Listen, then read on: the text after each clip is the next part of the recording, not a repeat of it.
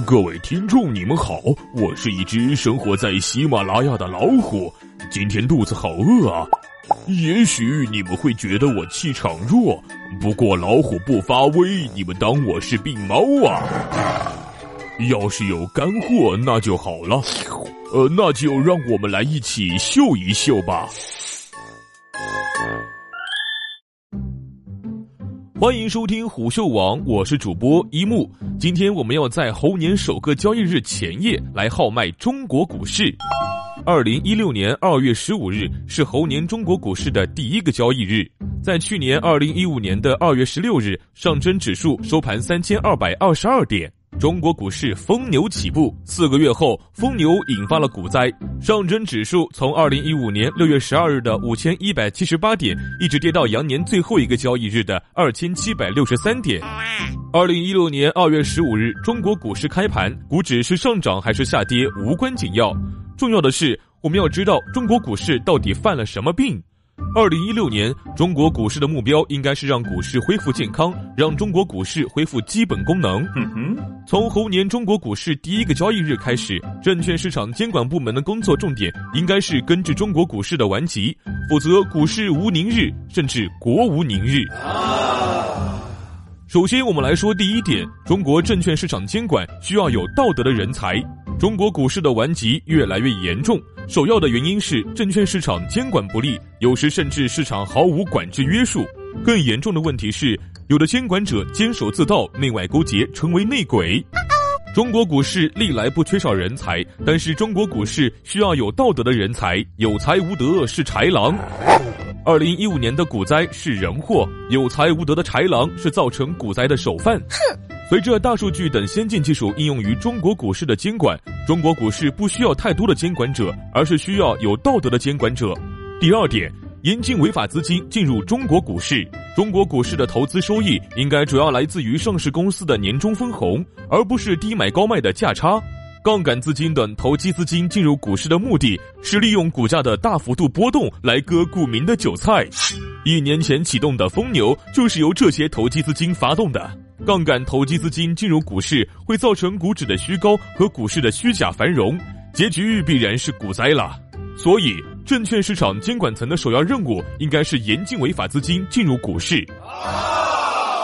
第三点，连续十年平均年息率不低于无风险收益率和现金分红总额不低于股市直接融资，这应该成为股票发行人和董事高管减持套现的基本约束条件。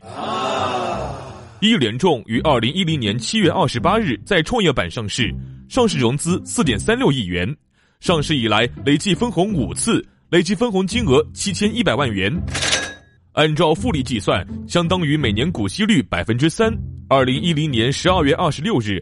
银行准存准取五年期存款利率为百分之四点五五，股票投资风险明显高于银行存款，而投资一联众股票的股息率明显低于同期限的银行存款利率。二零一三年七月二十六日，一联众的实际控制人古培坚所持一联众百分之三十五点六的股份解除限售。自二零一三年九月二日至二零一六年一月二十七日，古培坚通过二级市场和大宗交易平台总计减持套现十亿元人民币。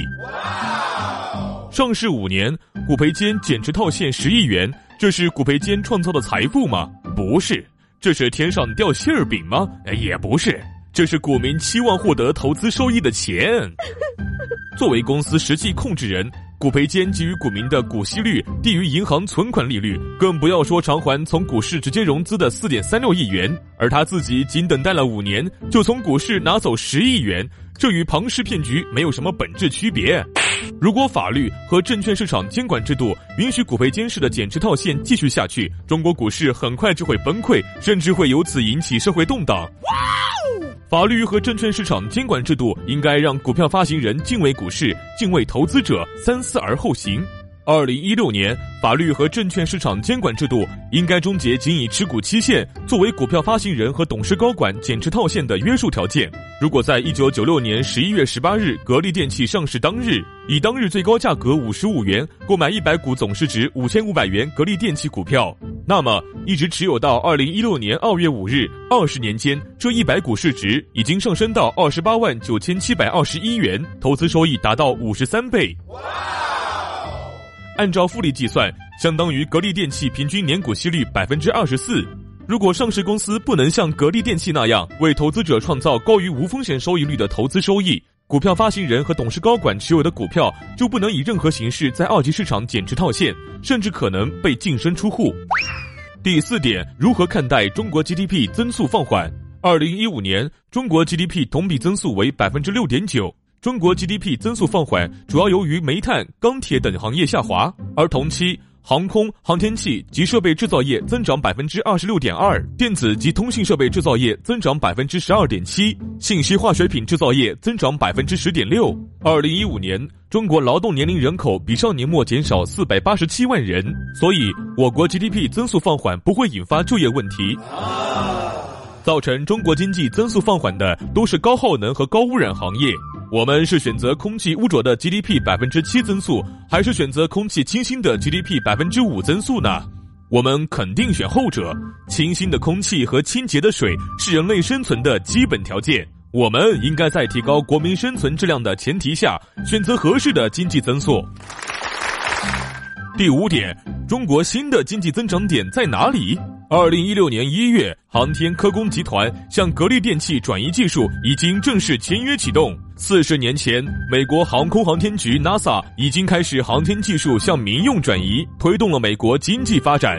航天技术向民用转移应该遵循“宁可慢不能错”的原则，只要不错就是快。春节后，航天技术向民用转移还将稳步有序的进行。在航天技术向民用转移的过程中，中国新的经济增长点将越来越清晰地呈现出来。第六点，不用管屋外的狂风暴雨。猴年大年初一，全球股市大跌。二月十五日，中国股市猴年第一天开盘，是受全球股市影响，还是影响全球股市呢？这取决于中国投资者对政府执政能力的判断。如果中国股民们相信政府证券市场监管部门能够保护投资者利益，有能力终结损害投资者利益的大肆圈钱和操纵股市，那么投资资金就会进入股市。正所谓知己知彼，百战不殆。如果中国经济不好，那么世界其他国家的经济就都好不了。中国减少高污染和高耗能的钢铁、煤炭等行业产值，改善环境，提高国民的生存质量。同时，航天技术开始有序的向民用转移，这些都是中国经济发展的实情。与之相比，GDP 增速放缓根本说明不了任何问题。总之呢。我们不用管屋外刮风还是下雨，我们先把自家的屋子打扫干净，让家人能够呼吸到清新的空气，喝上洁净的水，把钱投到对投资者负责任的企业，让害群之马无可乘之机。自家的日子过好了，邻居也会增强信心，世界就会一片光明啊！